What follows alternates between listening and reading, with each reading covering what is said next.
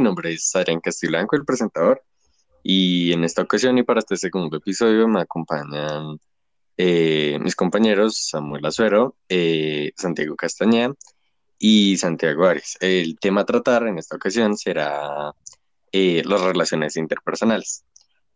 para iniciar me gustaría que alguien iniciara dando alguna pregunta. Yo, y esta pregunta la dirijo hacia usted. Eh, ¿qué importancia tiene para usted las relaciones interpersonales? Mm, bueno, eh, para mí eh, las relaciones interpersonales siempre han desarrollado un papel clave en el desarrollo de una persona. El obtener refuerzos sociales en nuestro entorno favorece nuestra adaptación al mismo y aumenta la calidad de vida. Las relaciones personales están presentes desde nuestro nacimiento hasta el fin de nuestros días, en cualquiera de los ámbitos en los que nos movemos. Estos nos permiten sentirnos competentes en las más varias situaciones y obtener una gratificación social que nos aporta equilibrio y felicidad. Necesitamos nuevos amigos y mantener las amistades, compartir nuestras experiencias con los demás y empatizar con las que viven otros. El sentirse solo o aislado ocasiona a veces un sufrimiento psicológico que es difícil de manejar para cualquier persona. Eh, todos estamos, o bueno, todos necesitamos desarrollarnos en un entorno estimulante que nos permite ir creciendo día a día. Un entorno que nos arrope y con el que nos sintamos identificados, tanto en el ámbito familiar como en el colegio o posteriormente en el lugar de trabajo, donde es necesario un clima, por así decirlo, que permita a cada persona beneficiarse del contacto con sus semejantes. Eh, bueno, para continuar, me gustaría hacerle una pregunta a Santiago Arias. Eh, Santiago, ¿usted qué opina de la gente tímida? Bueno, pues eh, para empezar, me gustaría dejar claro que eh, considero que toda, todo sentimiento que una persona mantenga en relación a, otras personas va a depender demasiado eh, frente a cómo ha convivido en su familia, cómo ésta le habrá inculcado como diferentes valores, ese tipo de cosas. Pues considero que todo esto es, es muy importante para ver cómo se va a desenvolver una persona socialmente, ¿no? y pues en parte va esto y también va dirigido hacia cómo son eh, sus padres, ¿sí? Los, mismos padres también pueden, eh, al ver cómo es la actitud de ellos, podríamos más o menos deducir cómo es la persona, si es extrovertida, si es tímida, y pues entre, entre otras diferentes emociones que llegan a presentar las personas en un ámbito social. Eh, y pues considero que el hecho de que una persona sea tímida es algo en parte peligroso y a la vez no. Y esto va en, un sí y no, ¿sí? Lo que voy es que cada una de las emociones eh, son buenas hasta tal punto y malas hasta cierto otro. Ya el hecho de que sea extrovertido con otras personas eh, va hacia lo mismo. En el, en el, sentido de la timidez, eh, considero que pues llega un punto en el que hace que las personas se cierren demasiado, haciéndolas evitar cualquier tipo de convivencia. Igual esto pues es malo, em, haciendo que pues, nos limitemos a nuestros círculos sociales o a nuestros conocimientos acerca de otras personas. Y pues bien se sabe que el ser humano es dependiente de la, de la convivencia. Pero hasta cierto otro punto es bueno porque la timidez llega a crear un espacio en el que nosotros mismos nos vamos a conocer y vamos a aprender qué es lo que queremos y qué es lo que sabemos. Vamos a pensar todo el tiempo en nosotros, ya que no vamos a tener ninguna posibilidad de interactuar con otras personas sino va a ser algo más privado.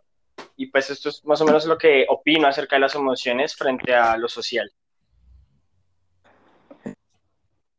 Eh, Azuero, directamente con usted o para usted, ¿cómo han las relaciones según su criterio?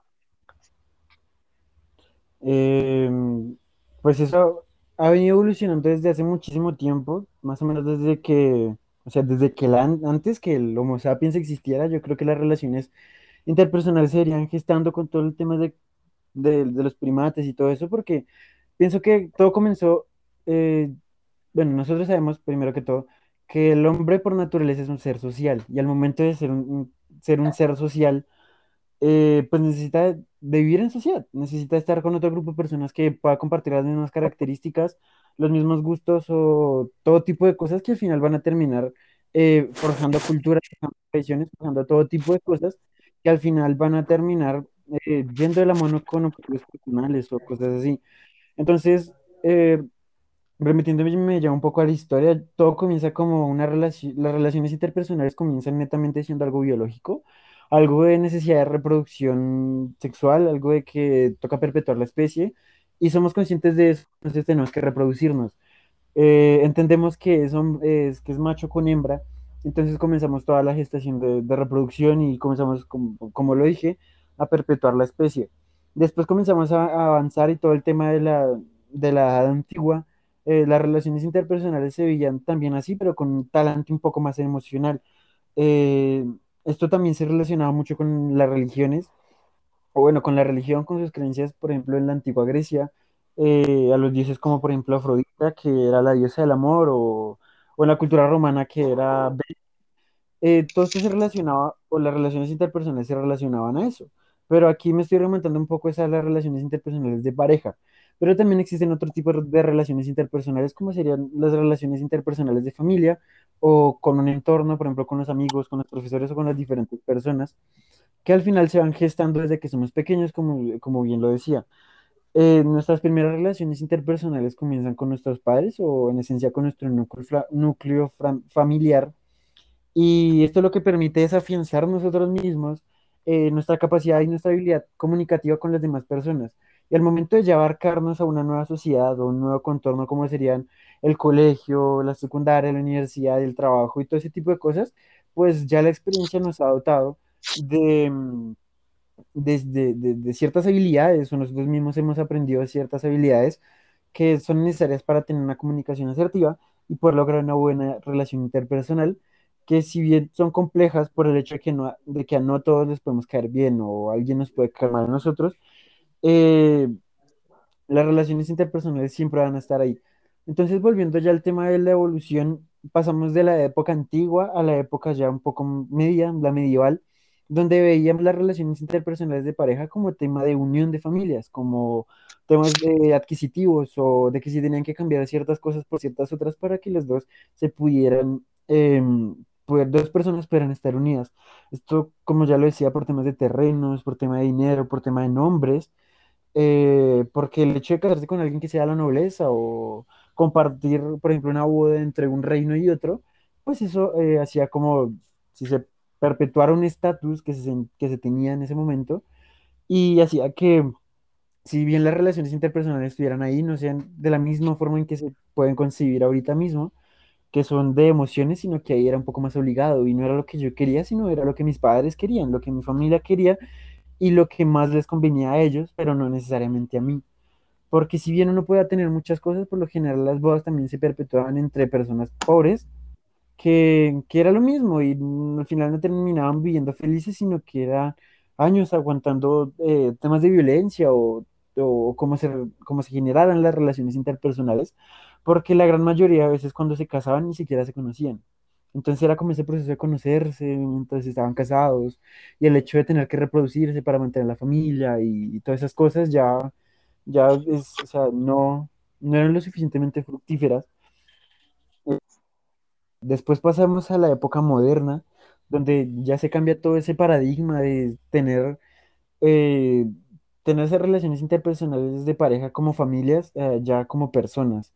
Ya la gente comienza a tener esos sentimientos de, de amor, de que, de que tiene que, no que tiene, sino que siente que puede tener una bonita relación con otra persona. Ya comienza el tema de, de, de que si bien ha existido siempre el erotismo, ese, ese erotismo más como más romántico, donde la gente ya comienza a, como a tener esos sentimientos de amor, eh, todos esos, esas reacciones químicas y físicas que genera eso eh, en torno a otra persona.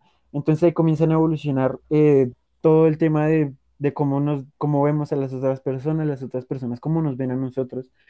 Y todo el tema de la, de las relaciones interpersonales de sociedad cambian totalmente en el momento en que se llega al renacentismo, ya se comienza a ver como un tema individual, la religión deja de tener pie en muchísimas cosas y comienza a gestarse relaciones interpersonales según grupos sociales, que si había unas personas que les gustaban estos, que si había otras personas que les gustaban otros, o que habían personas que hacían esto, lo otro, y así sucesivamente hasta llegar a lo que es hoy una relación interpersonal, eh, donde una relación interpersonal es algo que, se tiene desde que se nace, con la familia, con los amigos, con la novia, con el novio, con lo que sea, eh, se tiene y es algo emocional, es algo sentimental que ya no es obligado, sino que tiene un, más allá, va eh, de acuerdo a nuestros gustos y necesidades de persona y siento que esa evolución de las relaciones interpersonales incluso puede cambiar después de, de hoy, porque como hemos visto, eh, se ha gestado todo ese tema de los movimientos feministas, de todo el tema de la homosexualidad que siempre ha existido. Entonces esas relaciones interpersonales siempre van a estar en constante evolución, constante cambio. Y no estoy diciendo que sea malo, sino que es como nuestra adaptación a un entorno, a lo que está pasando actualmente. Entonces ahí presento un poco cómo ha sido la, la evolución de todas las relaciones interpersonales. Entiendo. Teniendo en cuenta el punto de vista de la evolución y el actual sobre las relaciones interpersonales, me gustaría preguntarle directamente a Santiago Castañeda, ¿cómo o cuáles han sido sus experiencias con las relaciones interpersonales? Puede ser en, con su familia, compañeros, amigos o incluso, si sea el caso, en relaciones amorosas. Eh, bueno, pues la verdad en relaciones amorosas no es que me vaya muy bien. Entonces me voy a basar en lo que es la, como tal, la familia, que es un ámbito en el cual la mayoría estamos acostumbrados a estar en compañía. Eh, pues, eh, en el caso mío, pues yo obviamente crecí con papá y mamá juntos, la cuestión es que rara vez los veía. Entonces, pues mi relación con ellos no es que sea tan estable, ¿sí? Entonces, en ese caso, em, eh, en ese tiempo me cuidaba mi tía. Y pues yo fijé, o sea, mi figura materna y paterna en el caso de mi tía, ¿sí? Entonces es algo que sucede a bastantes personas. Hay gente que tiene a sus abuelos y no tiene a sus padres, que tiene tíos y no a sus padres, o solamente la mamá, o solamente el papá.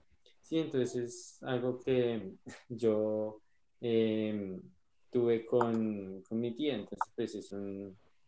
Ahorita a lo que ya crecí, ya no tengo mi tía, em, y pues el ámbito de tener que cambiar, por decirlo así, de un de que de tener a alguien con el que yo ya tenía bastante confianza, ya había conocido bastante a mis amigos, a mi familia, bueno, a, a mi, por como que una, una, persona en la cual yo, yo tenía bastante confianza y ahorita no está, eh, y ahora tener confianza con mi familia, como tal lo que es papá y mamá, entonces como que un cambio, bueno, brusco, porque me toca empezar a conocerlos, por decir así y saber qué hacer con ellos, cómo tratarlos, todo eso vaina. Em, y digamos, en, hay otros casos en los cuales, bueno, yo fijé figura, figura paterna y materna entre, mis, entre mi tía. Y otros, en el caso de una chica que conozco, que ya creció con, eh, con, la abuela, solamente con la abuela. Y Luego eso, como cinco años después, eh, conoció a la mamá y pues obviamente el, cambio va a ser bastante brusco porque una persona la que uno ya conocía y quedan como que no, esa no es su mamá, esa es su verdadera mamá, entonces va a ser un cambio eh, brusco. Entonces, al cambiar, al cambiar y al fijar una un, ¿qué? una nueva relación con esa persona, pues va a ser bastante complicado, porque uno, pues la, la, chica no entendía, no, no comprendía aún que ella sí era su mamá y no la, abuela. Y esas relaciones, pues, eh, no sé, tienen, son bastante inestables, porque al fin y al cabo, cuando uno ya se entera de, de lo que sucedió, pues uno lo va se lo va a reprochar a esa persona por haberlo dejado o haberlo abandonado. Y yo conmigo. Y, y ya. Eh, bueno, muchas gracias por su asistencia y su colaboración. y nos veremos en un próximo episodio.